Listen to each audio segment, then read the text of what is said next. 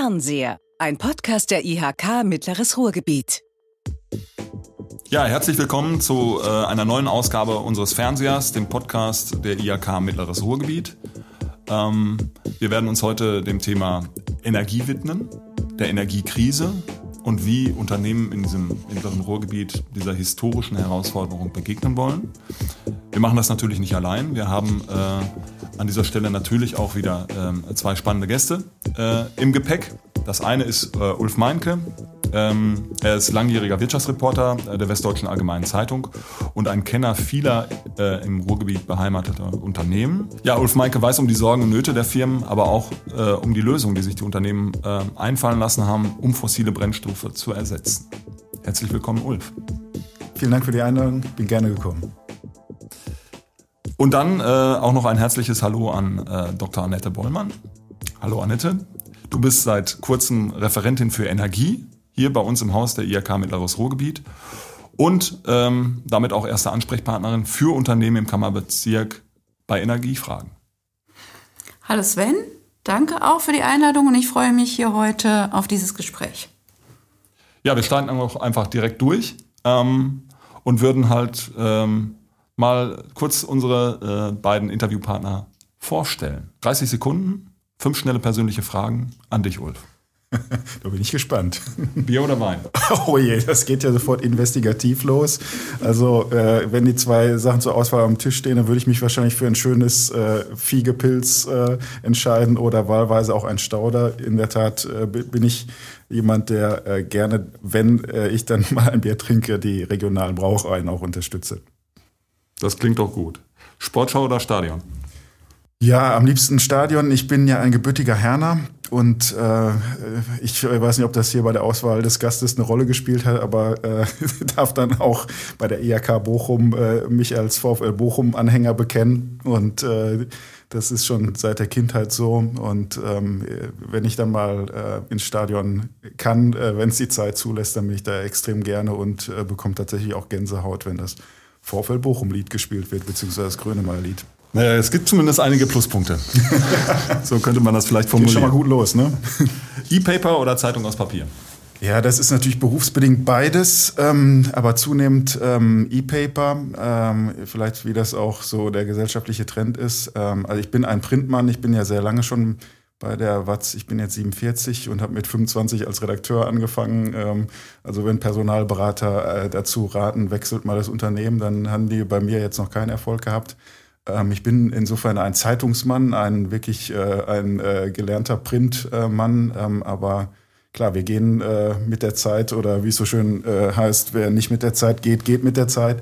Ähm, es ist einfach so, ähm, die, äh, meine, auch meine Mediennutzungsverhalten haben sich verändert und ähm, oft lese ich dann tatsächlich auch abends schon äh, das E-Paper, weil es ja einfach auch ein riesen Zeitvorteil ist. Aber auf dem Frühstückstisch liegt natürlich auch eine Zeitung. Ganz traditionell. Letzte Frage. Sportwagen oder Familienvan? das ist dann äh, eindeutig der Familienvan. Also äh, wir können den Hörern ja hier äh, transparent darlegen. Wir haben ja schon mal zusammen auch in einer Redaktion gearbeitet, Sven Frohwein und ich. Und von ihm habe ich den legendären Kommentarüberschriftensatz, Auto ist auch Emotion äh, in Erinnerung. Äh, für mich ist Auto tatsächlich gar nicht so große Emotion. Also ich habe zwar auch oft über die Opel-Krise geschrieben und äh, auch oft auch Autothemen und ich schreibe auch viel über die Stahlindustrie mit ThyssenKrupp, die ja im Grunde ein äh, sehr großer Autozulieferer äh, sind, aber für mich persönlich sind Autos eigentlich äh, Fortbewegungsmittel. Und äh, da ich auch äh, zwei Kinder fortbewegen muss, ist es dann jetzt der Familienvan. Ich kann dich beruhigen, bei mir hat sich das auch gedreht mittlerweile. Spätestens seitdem ich selber zwei Kinder habe. Ja, auch an dich die Fragen, Annette. Bier oder Wein? Wein auf jeden Fall. Meistens, äh, es sei denn, es ist ein sehr heißer Sommerabend, dann kommt auch ein Glas Bier mal gut. Sportschau oder Stadion? Und welchem Verein hängst du nach? Da muss ich leider passen, da muss ich sagen, weder noch, ist meine ganz kurze Antwort. Okay. Mediennutzungsverhalten, E-Paper oder Zeitung aus Papier? Gerne doch immer noch traditionell die Zeitung aus Papier. Da ist eine gewisse Haptik, manchmal sogar ein gewisser Geruch. Ähm, wenn man aber unterwegs ist, sind E-Paper natürlich praktischer. Und würdest du den Sportwagen bevorzugen? Mir kommt es eher so ein bisschen auf die Bequemlichkeit an bei der allgemeinen Mobilität und ich weiß nicht, ob das beim Sportwagen oder beim Familienvan gegeben ist. Ja gut, vielen lieben Dank. Ja, vielleicht, äh, äh, lieber Ulf, kannst du halt nochmal äh, ein paar mehr Sätze zu deiner Person sagen. Du hast das ja gerade schon mal ein bisschen angerissen. Du bist äh, langjähriger Reporter bei der WAZ, ähm, hast dich mit vielen Themen dort beschäftigt. Du bist aber auch äh, Vorsitzender der Wirtschaftspublizistischen Vereinigung und äh, dann äh, auf diese Weise halt auch in regelmäßigen Austausch mit ähm, ja, vielen Wirtschaftsführern, so kann man das vielleicht auch sagen. Ähm, sag nochmal ein paar Zahlen zu dir.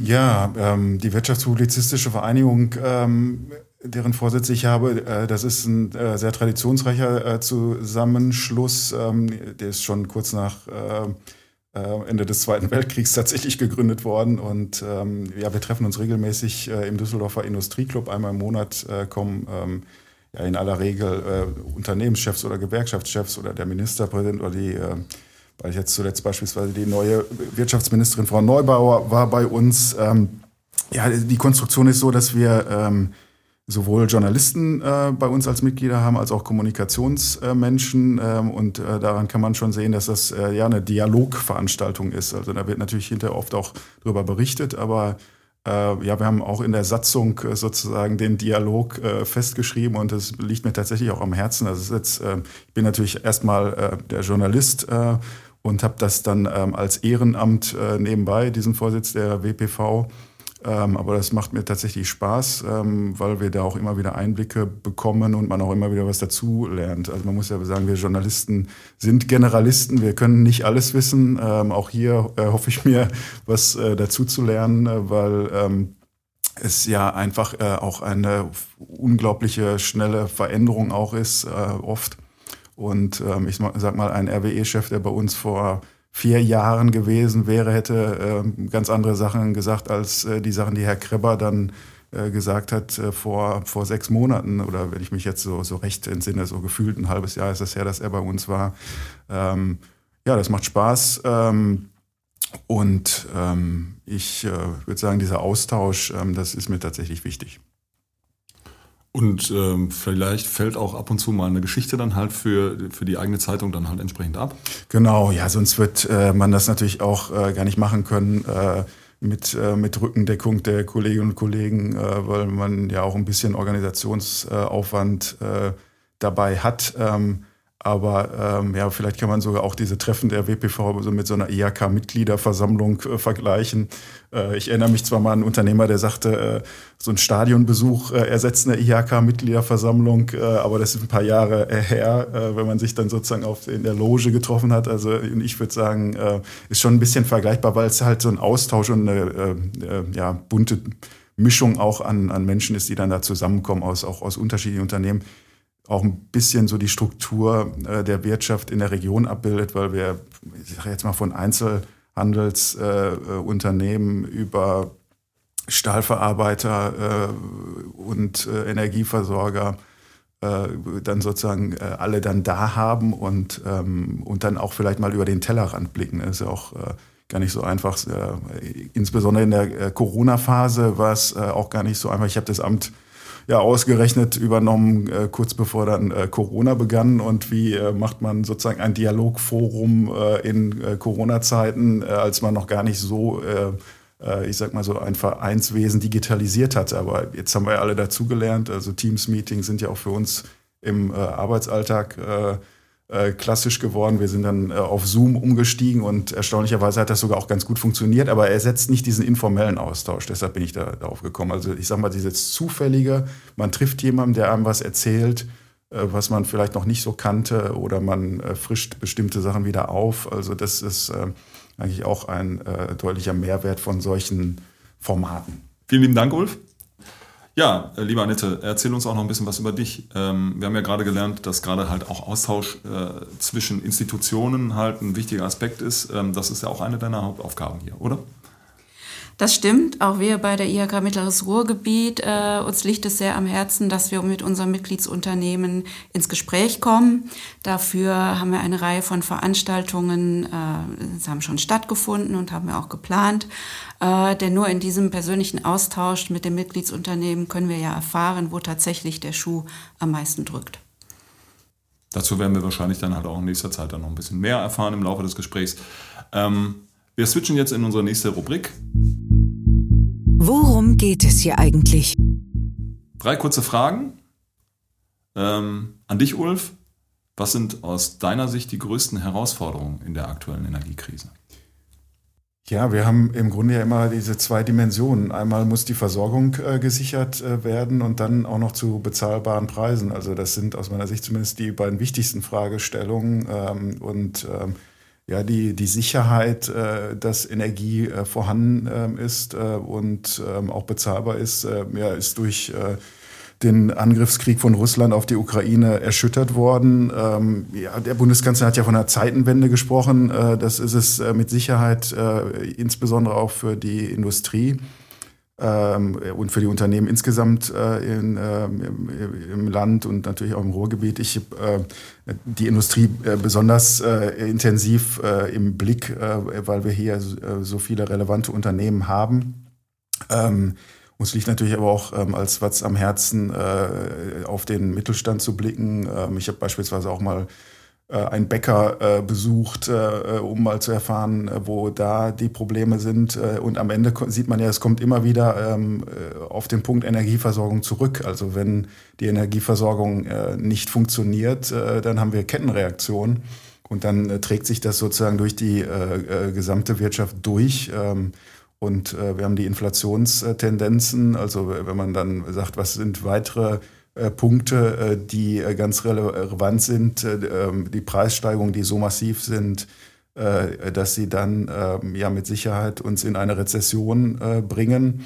Und ähm, insofern ist der, der Hauptschluss, wenn wir das Energieproblem nicht lösen, werden wir ganz viele andere Probleme nachfolgend haben. Insofern muss man das Problem an der Wurzel anpacken. Und deshalb ist es äh, wichtig, erstmal auch äh, die Energiefrage sinnvoll zu beantworten. Und wen trifft diese Krise besonders hart? Ja, im Grunde trifft die Krise erstmal alle, aber ähm, sie trifft besonders hart die Energieverbraucher. Also wir haben ja wie bei Krisen immer Gewinner und Verlierer. Die Gewinner sind diejenigen, die Energie erzeugen äh, und äh, die Energie bereitstellen können. Ähm, diejenigen, die Energie verbrauchen und Energie bezahlen müssen, trifft es besonders hart. Wir haben ja im Ruhrgebiet hier ähm, ja historisch bedingt beides. Ähm, also jetzt als Beispiel haben wir ähm, eine RWE AG, die ähm, Energie erzeugt ähm, und sich ja darauf auch fokussiert hat nach, dem, äh, nach der Neuaufgliederung der Geschäfte mit mit E.ON, aber wir haben halt auch große ähm, Energieverbraucher, nehmen wir ThyssenKrupp oder nehmen wir eine Evonik, äh, also eine Stahlindustrie, äh, eine chemische Industrie, die sind halt sehr energieintensiv und die sind auch nicht ohne Zufall im Ruhrgebiet, weil wir ja hier quasi an der Quelle waren mit der Kohle. Das ist ja quasi dadurch dann historisch auch bedingt, dass hier große Anlagenparks entstanden sind. Äh, ähm, nun haben wir äh, diese Energieerzeugung, äh, ähm, müssen wir teilweise äh, bekommen von, von außen, ähm, weil wir die Kohle hier nicht mehr fördern. Und insofern äh, muss natürlich gewährleistet sein, dass hier die Unternehmen zu bezahl mit bezahlbaren Energien äh, versorgt sind. Kann man den Unternehmen in solch einer Situation eigentlich was empfehlen oder ist das halt auch immer situativ oder von Unternehmen zu Unternehmen verschieden? Ja, generell ähm, müssen natürlich die Unternehmen jetzt erstmal die Krise äh, akut bewältigen, im Sinne von erstmal dafür sorgen, dass sie äh, versorgt sind mit Energie. Äh, äh da müssen sie natürlich aber mittelfristig investieren, um äh, umzubauen. Und äh, klar, Schlagwort kann natürlich immer sein, die Diversifizierung, also zu gucken, dass man sich nicht zu sehr auf einen verlässt. Das ist mit Sicherheit auf der nationalen Ebene genauso wie auf der, in der, auf der kleinen Ebene. Ähm, also ich sage mal, kurzfristig äh, muss man gucken, äh, den Kopf über Wasser zu halten, aber langfristig muss man dann auch gucken, dass man weiter äh, die Kraft hat, dann auch ordentlich zu schwimmen, um im Bild zu sein. Und ähm, ja, dafür muss man sich dann vielleicht auch ein Stück weit umstellen, aber das ist natürlich dann wahrscheinlich von Betrieb zu Betrieb sehr unterschiedlich. Deckt sich das mit deinen Erfahrungen, Annette? Ja, ich möchte vielleicht noch zu den Herausforderungen ähm äh, addieren die Volatilität der, der Preise und der Versorgung. Das sehe ich auch und das hören wir auch von den Unternehmen als ein großes Problem im Moment. Das führt nämlich dazu, dass keine ausreichende Planungssicherheit mehr besteht. Wir haben das gehört von äh, Unternehmern. Die Frage ist nicht nur, wann kaufe ich Energie ein und zu welchen Preisen, sondern auch, wann kaufe ich Rohstoffe ein, zu welchen Preisen, wie gestalte ich Verträge äh, im Einkaufsbereich, aber dann auch äh, bei Angeboten an die Kunden. Wie kann ich das äh, robust gestalten, dass ich immer noch eine gewisse Wirtschaftlichkeit erzielen kann? Das ist im Moment ein großes Problem. Und stellt wahrscheinlich eine ganze Vielzahl von Unternehmen dann halt einfach für, für massive Herausforderungen. Genau. Ja, äh, Annette, deckt sich das mit deinen Erfahrungen ähm, bei den Unternehmen vor Ort? Äh, da kann ich vielleicht berichten von einem Unternehmensbesuch bei einem metallverarbeitenden Betrieb, wo ein Teil der Produktion umgestellt wird von Gasöfen auf elektrisch äh, gesteuerte Induktionsöfen. Äh, das bringt natürlich Investitionskosten mit sich. Äh, das ist auch nicht bei allen ähm, der Gasöfen möglich. Äh, aber das ist zum Beispiel äh, eine, eine Sache, die ein Unternehmen angehen kann. Ähm aber das ist ja auf jeden Fall etwas, was halt auch nicht so, so kurzfristig halt machbar ist, sondern was ja auch eine gewisse Planung und dann auch eine gewisse Investition halt nötig macht. Ganz genau, das äh, passiert nicht von heute auf morgen und die Investitionskosten müssen auch getragen werden können. Und das ist in den heutigen Zeiten der in, hohen Energiepreise auch nicht für jeden einfach. Ja, vielen Dank, Annette. Ähm, jetzt ist es an der Zeit, ähm, einen Blick auf den Trendmanager zu äh, werfen. Der Trendmanager ist ein Tool, ähm, der ähm, Trends, Megatrends, weltweite Trends entsprechend benennt, ähm, diese halt auch konkretisiert und wir haben auch für diese Folge äh, des Fernsehers nochmal drauf geschaut, ähm, was der Trendmanager denn zum Thema Energie bereithält. Was sagt der Trendmanager dazu? Der Trendmanager. Die Herausforderungen, die die Energiewende und Energieversorgung an unsere Gesellschaft stellt, finden sich besonders in den Megatrends Intelligent Infrastructure und Planet Centricity wieder. Der Megatrend Intelligent Infrastructure zeigt, dass umfangreiche technologische Maßnahmen im Bereich Mobilität und Energieversorgung nötig sind, damit der Weg zu einer Smart City geebnet werden kann.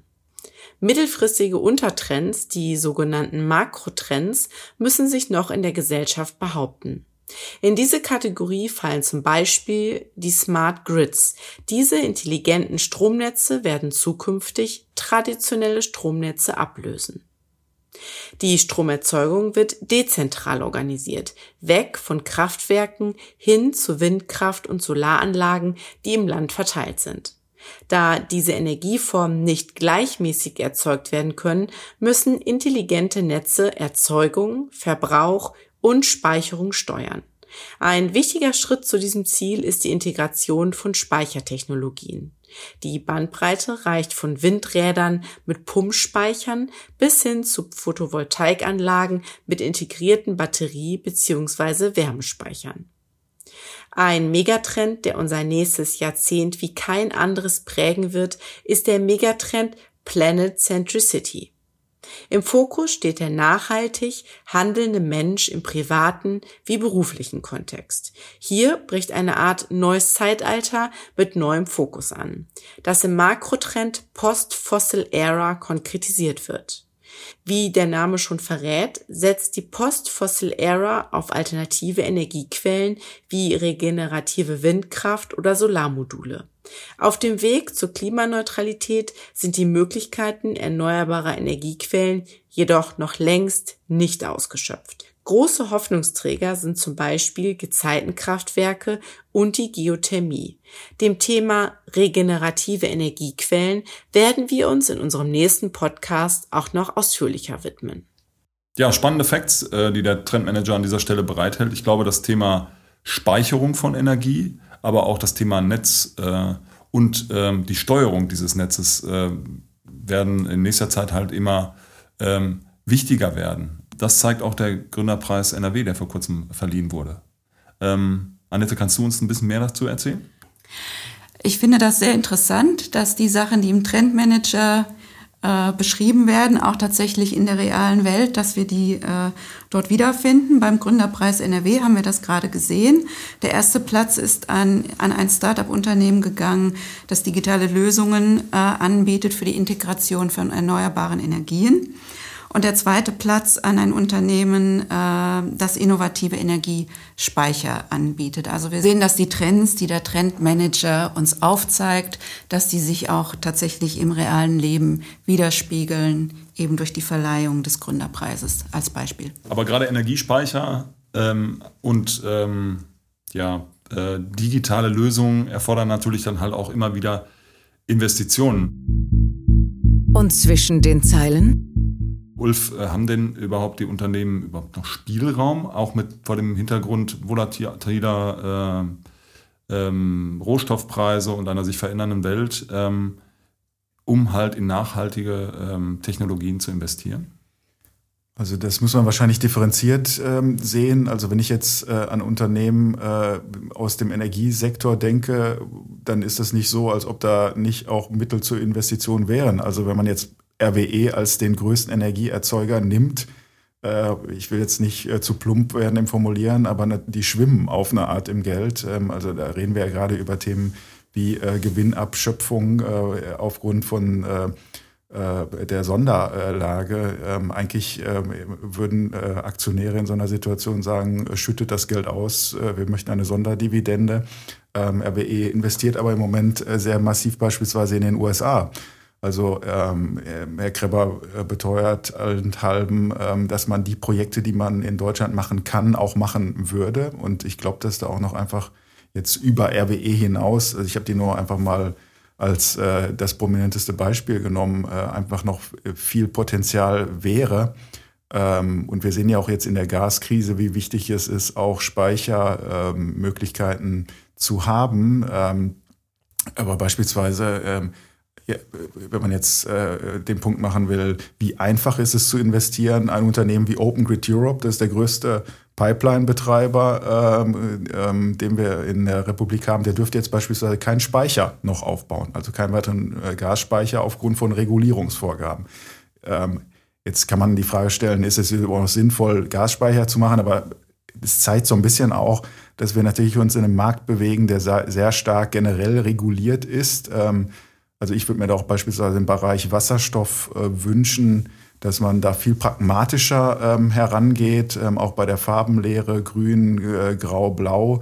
Ähm, also ich glaube, zum, also das, der Teufel steckt natürlich im Detail. Also da werden jetzt auch natürlich Märkte verteilt und ähm, ich verstehe auch, äh, dass man da auch aufpassen möchte, dass man da aus wettbewerbsrechtlichen Gründen jetzt vielleicht keine Fehler macht, die später nicht mehr zu beheben sind. Aber generell brauchen wir, glaube ich, äh, massiv Investitionen in den Umbau ähm, des Energiesystems. Äh, die erfolgen auch und wir sehen ja auch beispielsweise bei den LNG-Terminals, wie schnell es gehen kann ähm, wenn ähm, alle mitziehen. Ähm, aber ich sag mal, diese Mentalität, wie wir sie bei dem Bau der LNG-Terminals sehen, äh, diese Mentalität würde ich mir persönlich viel mehr wünschen, auch wenn es um den generellen Umbau des Energiesystems geht. Ich denke, die, ähm, die Regulierungen haben historisch äh, ja doch einen gewissen Sinn gehabt und das kann man auch verstehen. Aber im Moment sind wir ja in einer, haben wir ja nicht nur eine Energiekrise, sondern wir haben noch gleichzeitig eine Klimakrise und wir haben immer noch eine Corona-Krise. Das heißt, wir haben schon besondere Zeiten, wo wir auch besondere Lösungen finden muss. Ähm, und Herr Malke sagt das ganz richtig. Bei der Wasserstofftechnologie, auf die wir alle hoffen, ähm, ist tatsächlich die Überregulierung ein großes Hemmnis dafür, äh, dass Infrastruktur noch nicht genügend ausgebaut ist, dass die äh, dass man sich nur auf grünen Wasserstoff konzentriert und man nicht bereit ist, blauen oder grauen Wasserstoff als Übergangslösung zumindest zu nutzen.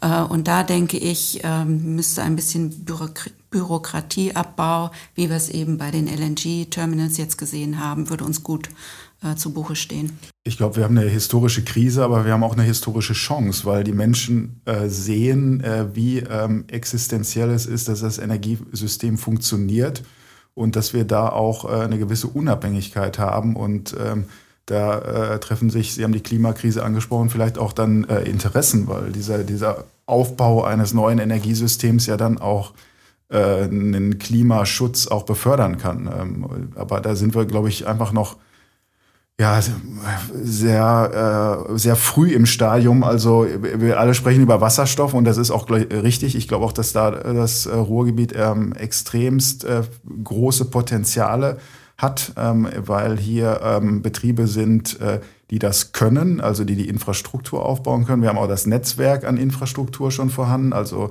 von der Erzeugung über die Verteilung äh, bis zu den Verbrauchern. Also alles ist im Grunde da. Ähm, nur muss natürlich das Geld äh, äh, da sein, ähm, aber das ist, glaube ich, noch nicht mal das Hauptproblem, sondern äh, die, die Sachen zu, äh, ja, zu synchronisieren ähm, sozusagen und dann auch einfach eine neue Struktur aufzubauen. Also dann, das ist natürlich nicht das, was uns jetzt durch, den, durch diesen Winter bringt und das ist wahrscheinlich auch nicht das, was uns durch den nächsten Winter bringt. Also deshalb äh, akut Krisenmanagement, aber dann dieses Aufbauen einer neuen Struktur, dann wär uns, wären wir schon einen großen Schritt weiter. Ja, das hast du ja gerade gesagt. Äh, das wird uns wahrscheinlich nicht durch die nächsten beiden Winter bringen. Ähm, bedeutet das denn jetzt dann halt schlussendlich, dass wir zumindest in unserer gesamtwirtschaftlichen Entwicklung dann erstmal massiv zurückfallen werden? Ja, wir werden auf jeden Fall Wohlstand erstmal kurzfristig verlieren, aber die Hoffnung wäre, meine Hoffnung wäre, dass man äh, die richtigen äh, Schlussfolgerungen zieht und dann vielleicht, äh, nicht vielleicht, dass man einen neuen Wohlstand äh, aufbauen kann. Aber natürlich ähm, es ist äh, nicht von Vorteil, dass äh, eine günstige Versi Energieversorgung über Pipeline-Gas, russisches Pipeline-Gas, jetzt erstmal ähm, ausfällt.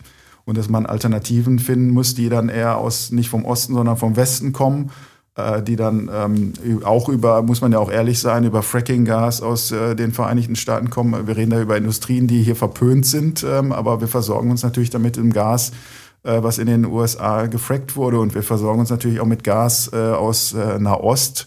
Äh, das sind natürlich auch Weltregionen, die erstmal kurzfristig auch massiv von den hohen Preisen ähm, profitieren. Wenn wir jetzt das Thema Gewinnabschöpfung nehmen, äh, am meisten abzuschöpfen wäre bei anderen Unternehmen, die äh, gewinnen und die sind jetzt nicht hier in NRW beheimatet. Also äh, es ist natürlich ein ein, äh, nicht nur ein europäisches, sondern ein äh, globales Thema, um das es geht. Aber ich glaube, dass wir hier tatsächlich viele Potenziale haben und dass äh, wenn wir jetzt sagen, wir müssen unsere Globalisierung hinterfragen, wie gehen wir mit China um, äh, können wir uns da unabhängiger machen. Also da muss man insbesondere den Energiesektor im Blick haben. Also ich äh, bin noch in der Zeit in die Wirtschaftsredaktion gekommen, wo man auch beim Gas immer davon gesprochen hat, man muss diversifizieren. Da ging es um die Länder, um die Lieferländer. Da hatte man Norwegen, Niederlande und Russland und nicht so eine äh, hohe Abhängigkeit von Russland. Und hatte Russland das ganz geschickt gemacht, immer ein Stückchen draufzusatteln. Äh, Holland hat gesagt, okay, wir haben Probleme äh, auch mit kleineren Erdbeben da in der Region. Wir, wir können nicht mehr so liefern wie in früheren Zeiten. Norwegen hat sich massiv umgestellt und äh, Russland hat die Chance sehr gut genutzt. Aber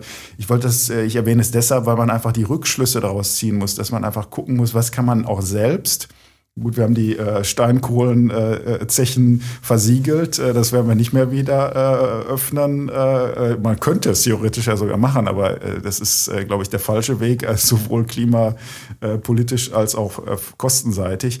Aber deshalb ähm, ist schon auch sehr massiv das Thema Elektrifizierung einerseits, äh, aber auch Wasserstoff andererseits. Und mit diesen beiden Bausteinen muss man eine Klimaneutralität auf der Energieebene und eine Bezahlbarkeit hinkriegen. Und die Bezahlbarkeit ist im Moment natürlich noch das große Problem, weil wir müssen viel investi investieren. Und, äh, aber es zahlt sich irgendwann dann aus. Sie haben das Wort Diversifizierung genannt. Das ist, glaube ich, ein ganz wichtiger Faktor.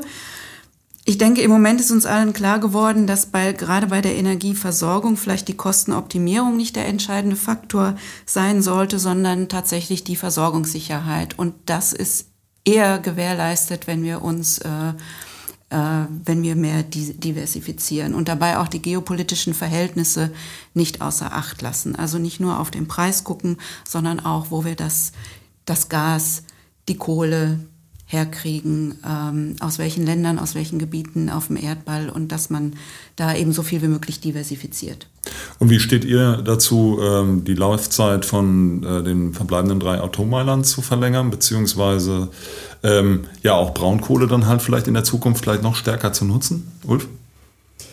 wären für mich erstmal zwei unterschiedliche Themen, beziehungsweise was verbindet ist, ähm, ich würde kurzfristig sagen, alles, was verfügbar ist, muss genutzt werden. Also, aber das ist natürlich sozusagen die, Krisenreaktion. Und äh, da würde ich tatsächlich auch pragmatisch äh, herangehen. Jetzt äh, haben wir ja das äh, Machtwort äh, des Bundeskanzlers gehört ähm, und ähm, haben da jetzt ja auch erstmal äh, etwas, was auf dem äh, Tisch liegt. Ähm, ich glaube, dass wir tatsächlich, wir müssen natürlich äh, auf Sicht weg von diesen Technologien ähm, und wir müssen natürlich weg von der Kohleverstromung, aber was soll man machen? Ne? Also erstmal äh, muss natürlich äh, die, die äh, Versorgung äh, gewährleistet sein. Ich persönlich finde tatsächlich den Kompromiss äh, zu sagen, äh, jetzt äh, geht äh, die Braunkohle und auch die Steinkohle äh, verstärkt ans Netz, aber wir versuchen dann äh, trotzdem 2030 auszusteigen, finde ich politisch erstmal ganz klug, auch wenn ich natürlich verstehe, dass dann so Symbolthemen wie Lützerath äh, dann auch weitergemacht werden. Es ist ja auch in Ordnung, dass auch weiter Druck gemacht wird und dass, äh, dass, äh, dass wir da dranbleiben äh, und weiter Ver Veränderungen äh, äh, äh vor, voranbringen. Ähm, aber es ist ja schon bemerkenswert, dass äh, wer hätte gedacht, dass ein grüner Bundeswirtschaftsminister äh, uns äh, darlegt, wie wichtig es ist, äh, dass äh, Kohlezüge äh, Vorrang bekommen äh, im deutschen Bahnverkehr. Oder wer hätte gedacht, dass ein grüner Bundeswirtschaftsminister sagt, wir brauchen jetzt die, die Kohlekraftwerke am Netz. Also daran sieht man ja schon auch, äh, dass es äh, eine außergewöhnliche Situation ist. Und ähm, das sollte uns aber nicht daran hindern, ähm, die Strukturen zu ändern, äh, so schnell wir es können.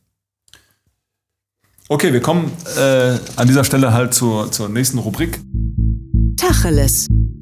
Einmal ganz kurz in knappen Sätzen, was jetzt eigentlich für die Unternehmen passieren muss, ähm, damit äh, diese Energiewende klappen kann und dass wir halt auch äh, ja, vielleicht gestärkt durch diese Krise kommen. Annette, was können wir denn als IAK tun, um äh, den Unternehmen halt vor Ort zu helfen, damit sie vielleicht auch ähm, gestärkt aus dieser Krise entsprechend hervorgehen können und diese meistern können. Ja, Sven, wir starten gerade eine Initiative gemeinsam mit den Stadtwerken Bochum, der Netz GmbH und noch weiteren Stakeholdern, äh, wo wir auf Industriekunden zugehen wollen, die energieintensiv sind und recht hoch im Verbrauch sind und die natürlich von der aktuellen Krise deutlich betroffen sind. Wenn es tatsächlich zu einer Gasmangellage kommt, dann wird die Bundesnetzagentur so vorgehen, dass sie nach einer Liste Abschaltungen vornimmt und dass manche Unternehmen dann komplett abgeschaltet werden. Das wollen wir gerne verhindern und zwar dadurch, dass sich die Unternehmen jetzt schon proaktiv überlegen, welche Teile ihrer Produktion oder ihres Unternehmens sie abschalten können, sodass, wenn tatsächlich die Mangellage eintritt, äh, so viele Unternehmen wie möglich noch am Netz bleiben können. Das ist der, das Ziel unseres Solidaritätsversprechens. Ähm, wir haben damit gerade begonnen und wir hoffen darauf, dass besonders viele Unternehmen uns dabei unterstützen. Kann das ein Weg sein, um äh, durch diesen Winter und vielleicht auch durch den nächsten zu kommen, bis wir dann halt die entsprechende Infrastruktur bereitgestellt haben, um Alternativen zu russischem Gas zu haben, Ulf? Ich finde es auf jeden Fall gut, wenn man das, was man auf seiner Ebene äh, erreichen kann, äh, dann auch angeht. Ähm, mit Sicherheit äh, vorbildlich. Ähm, in ähnliche Initiative haben wir auch äh, aus Gelsenkirchen gehört. Auch das äh, ist ähm, ja ganz sinnvoll. Ist sehr bemerkenswert, wie ruhig es äh, geworden ist mit Blick auf dieses Thema. Ähm, haben wir zu wenig Gas? Also wir wir wähnen uns ja im Moment irgendwie, das ist zumindest mein Gefühl, so als Gesellschaft recht sicher. Also es wurden ja, zunächst wurden ja ähm, eher so Knappheitssignale auch von der Politik ausgesandt, äh, Appelle, äh, spart Energie, äh, duscht weniger. Äh, natürlich auch an die Betriebe spart, wo ihr könnt. Und da ist ja auch der größte Hebel bei den Großverbrauchern. Und deshalb ist es auch genau sinnvoll, dann da äh, auch anzusetzen. Und das wird ja dann die Netzagentur dann auch äh, mit Sicherheit auch hart äh, umsetzen. Aber wer, man hat ja so das, äh, den Eindruck, als ob äh, dieses Thema Mangellage so ein bisschen fast aus dem Blick äh, geraten ist, weil dann jetzt gesagt wurde, die Speicher sind voll, ähm, die LNG-Terminals kommen. Ähm, und ähm, meine Sorge ist, dass wir so ein bisschen da jetzt so weitermachen wie bisher, weil äh, äh, noch sind wir nicht äh, durch den Winter gekommen. Ähm, und insofern ist es dann auch gut, Vorsorge zu treffen und da jetzt auch Mechanismen dann zu, zu bilden. Und so sehe ich so eine Initiative wie wir hier der IRK auch, dass man im Grunde dann das unter Kontrolle hat im Rahmen des Möglichen. Also äh, unkontrollierbare Kettenreaktionen muss man dann auch da äh, verhindern, weil auch da, wenn ein Betrieb ausfällt, wer weiß, welcher Zulieferer das dann ist und wo dann vielleicht welches Bauteil irgendwo fehlt. Und genau das muss ja dann verhindert werden. Und insofern ist es gut, jetzt zu gucken, Vorsorge zu treffen, die Leute zusammenzubringen und äh, dann da Ideen zu haben für den Fall, der hoffentlich nicht eintritt. Der Vorsorgegedanke, äh, den finde ich besonders gut. Ich denke, was wir, wenn wir jetzt eines gelernt haben, dann ist es das, dass wir die Zukunft eben nicht vorhersagen können und dass wir jetzt alles tun müssen, um zumindest das Risiko zu minimieren, äh, dass wir Vorsorge treffen und dass wir das auch solidarisch tun. Vielen Dank. Dass das Thema Energie ähm, vor allem bei den großen Verbrauchern halt ein, ein Thema ist, ähm, haben wir jetzt halt an verschiedenen Stellen halt schon gehört. Ähm, wir haben aber auch nochmal bei uns in äh, den Kammerbezirk geschaut und ähm, dass das Thema vor allem halt auch kleinere und mittlere Unternehmen betrifft, ähm, ähm, hören wir jetzt in unseren Ö-Tönen. Jetzt äh, haben Sie ja mit dem Kino eine besonders große Herausforderung, was Energiekosten, Heizkosten angeht. Wie begegnen Sie denn genau diesen Herausforderungen? Momentan? Also wir begegnen einmal den Herausforderungen, dass wir die Zahl unserer Vorstellungen reduziert haben. Also im Gegensatz zu früher vier Vorstellungen, ich sag mal erste Nachmittag, zweite Nachmittag, Schiene, Hauptvorstellung und spät, spielen wir in der Woche nur noch einmal nachmittags und um 8 Uhr. Und die Spätvorstellung nur noch Freitag und Samstagabends und äh, die erste Nachmittagsvorstellung auch nur noch am Samstag und Sonntag, um einfach Energiekosten zu sparen und Heizkosten zu sparen. Dann ähm, machen wir das so, wenn jetzt mal eine Vorstellung zum Beispiel nicht besucht ist, dann wird das Licht so lange ausgemacht. Wir machen die Außenbeleuchtung eine halbe Stunde nach Beginn der letzten Vorstellung draußen schon aus. Wir werden auch die Temperatur in den Sälen einfach auf die 19, 20 Grad runterfahren. Also leider wird es halt so sein, dass ein Kinobesuch im T-Shirt im Winter schwieriger wird. Da muss man schon den Pullover anhaben. Aber ich denke, dass die Leute sich insgesamt dran gewöhnen müssen. Also ich glaube, das kann man sich kaum leisten. Wir haben 2700 Quadratmeter und die auf nette 24 Grad zu heizen, können wir schlichtweg nicht bezahlen. Mhm. Aber das Problem ist einfach, Kino ist Licht, Kino hat keine Fenster, also wir müssen das ganze Gebäude beleuchten, machen wir zwar mit LED, ist aber trotzdem viel. Die äh, Projektoren, damit man ein schönes Bild hat, haben in kleinen Sälen 1000 Wattkolben, in den großen Saal 4000 Wattkolben. Und auch das können wir nicht ändern. Und das ist einfach äh, ein Problem, dass wir wirklich nur in Maßen sparen können und hoffen auch über unseren Verband, dass wir auch irgendwie von der Kulturförderung oder so noch Hilfen kriegen.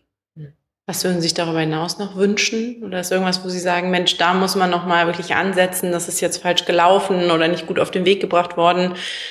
Ich würde mir insgesamt wünschen, ähm, dass man vielleicht bei den ganzen Hilfen ein bisschen mehr sortiert, äh, wie viel Prozent ein Unternehmen eigentlich an Energiekosten hat und wie hilfsbedürftig das ist. Also wenn ich jetzt gerade eben gesehen habe, wenn das produzierende Gewerbe 1,7 Prozent vom Umsatz an Energiekosten hat, wir liegen so bei ähm, ungefähr 9 Prozent, ist schlichtweg unser Hilfsbedarf einfach größer, weil man die, das andere besser abfangen kann. Also ich würde mir einfach wünschen, dass man ein bisschen mehr auch darauf eingeht, eingeht, was man auch wirklich umsetzen kann. Ich meine, wir können nicht hexen, wir können einfach Kino ohne Licht geht nicht.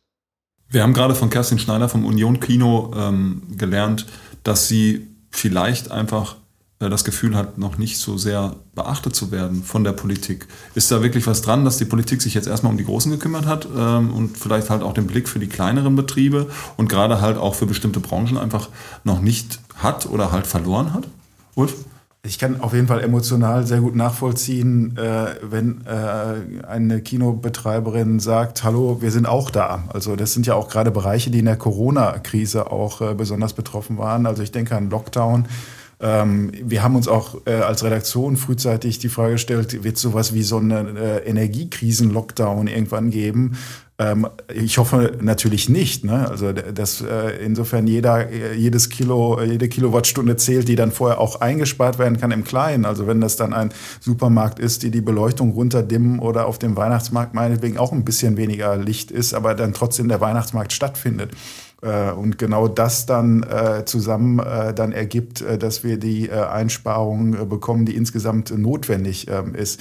Also manches wird man, wenn man einen Betrieb am Laufen äh, haben möchte, äh, dann äh, nicht vermeiden können an Energieverbrauch. Ähm, aber ich würde sagen, äh, ganz entscheidend wäre zu gucken, dass man nicht in solche neue Lockdown-Situationen äh, reinläuft. Ähm, und insofern äh, verstehe ich dann eine Kinobetreiberin, die sagt, wir, wir kommen aus einer schweren Zeit und äh, das ist jetzt dann äh, Neudeutsch on top hier und äh, vergesst uns da nicht.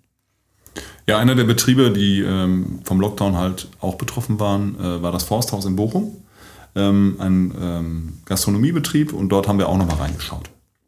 Ja, viele Möglichkeiten haben wir leider nicht, den aktuellen Herausforderungen, die die Energiekrise gerade mit sich bringt, entgegenzuwirken außer im eigenen Betrieb zu schauen, wo halt konkret Energie eingespart werden kann. Hier haben wir auch zahlreiche Energiesparmaßnahmen umgesetzt, aber das löst sicher nicht das Problem. Unsere Kosten im Bereich Energie haben sich tatsächlich beim Gas bereits verdreifacht und beim Strom bis zu verzehnfacht. Seit dem 1.9 sind wir jetzt, kaufen wir jetzt ähm, Strom an der Börse und dies ist somit volatil und auch schwer kalkulierbar, welche Kosten da im Endeffekt auf uns zukommen werden. Die Gastronomie ja, zählt auch noch ähm, zu einer energieintensiven Branche. Und die ist zudem ja auch noch aufgrund der erhöhten Personalkosten durch die Mindestlohnerhöhung und auch durch die Preissteigerung bei Getränken und Lebensmitteln nun in mehrerer Hinsicht wirklich hart trifft. Diese extreme Kostensteigerung, die holen wir selbstverständlich weder mit Einsparungen noch mit Preiserhöhungen wieder raus. Es bleibt damit eine echte Herausforderung, die auf alle Gastronomen zukommt. Viele Betriebe werden dies nicht schaffen, wenn nicht dringend von Seiten der Politik sinnvolle, zeitnah und vor allem umsetzbare Maßnahmen ergriffen werden. Wir fordern deshalb dringend von der Politik die Gewährleistung der Energieversorgung und die schnellstmögliche Umsetzung der Energiepreisbremse, um den Betrieben Planungssicherheit zu geben, was ganz wichtig ist. Hier schließen wir uns also auch der Meinung unseres Bundesverbandes DEHOGA an, der dies bereits ebenfalls fordert. Wir gehen stark davon aus, dass sich das Ausgehverhalten schon kurzfristig ändern wird und somit unsere gesamte Branche mit weiteren Umsatzeinbußen neben der bestehenden Kostenexplosion zu rechnen hat. Wir erhoffen uns daher, dass die geforderten Maßnahmen so schnell wie möglich umgesetzt werden, damit das Betreiben einer Gastronomie wieder ansatzweise wirtschaftlich Sinn macht. Wir gehen hier von zwei weiteren herausfordernden Wintern aus, die hinsichtlich der Energiekrise auf uns zukommen werden. Frau Bickelbacher hat erwähnt, dass Sie den Strom jetzt an der Börse kaufen müssen. Das haben wir auch von anderen unserer Mitgliedsunternehmen äh, gehört, wo Verträge seitens der Stadtwerke gekündigt wurden. Äh, wenn der Strom an der Börse eingekauft werden muss, heißt das natürlich, dass die Preise dann sehr volatil sind ähm, und dass die Planungssicherheit nicht mehr gegeben ist. Was hier wirklich wichtig wäre, ist eine Umsetzung der Energiepreisbremse, wie ja von der Politik angekündigt wurde. Das würde den Unternehmen sicherlich sehr helfen. Im Fernseher blicken wir natürlich halt auch in die Zukunft und wagen einen äh, Blick in die Glaskugel. Ähm, wann, glaubst du, Ulf, sind wir wirklich völlig unabhängig von fossilen Energieträgern, vor allem vom Gas?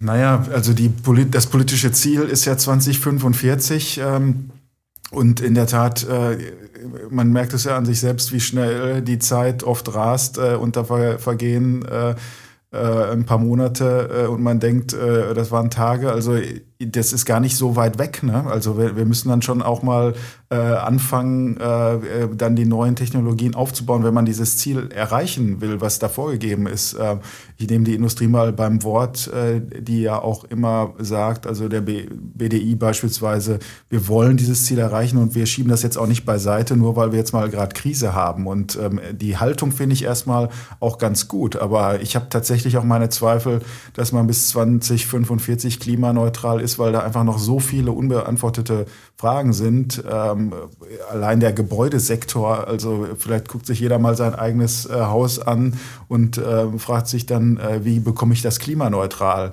Also ähm, ich höre die Botschaft, äh, ich finde sie auch gut, ähm, aber ich würde auch sagen, Ausstieg zu organisieren ist immer leichter als Einstieg zu organisieren und äh, wir müssen mal äh, rasch beginnen, da auch viel stärker einzusteigen, beispielsweise in Themen wie Wasserstoff.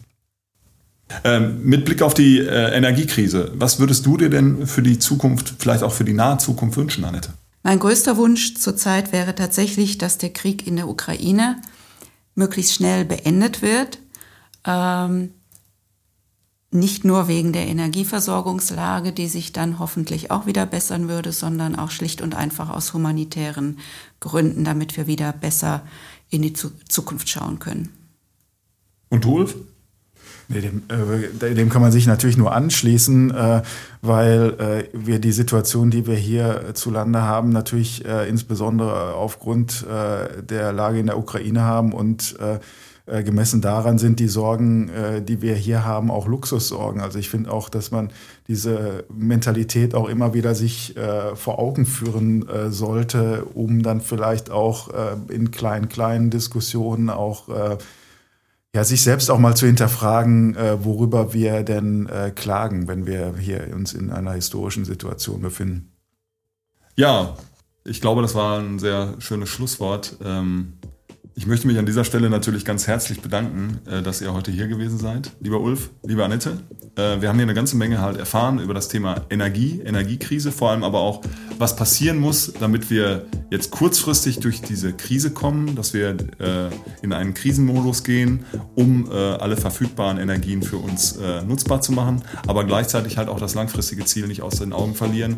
Ähm, ja, unser Energiesystem, unsere Infrastruktur halt auf äh, Vordermann zu bringen, damit wir eben äh, neue Energien für uns nutzbar machen und halt vor allem halt deutlich unabhängiger werden von äh, fossilen Energieträgern. Vielen lieben Dank. Ja, ich dank, danke auch herzlich. Ich bedanke mich auch. Liebe Zuhörerinnen und Zuhörer, das war Episode 86 unseres Fernsehers, dem Podcast der IAK Mittleres Ruhrgebiet. Wir freuen uns, dass ihr zugehört habt und äh, würden uns natürlich auch freuen, wenn ihr beim nächsten Mal einschaltet, wenn es wieder heißt Fernseher, Wirtschaft und Zukunft.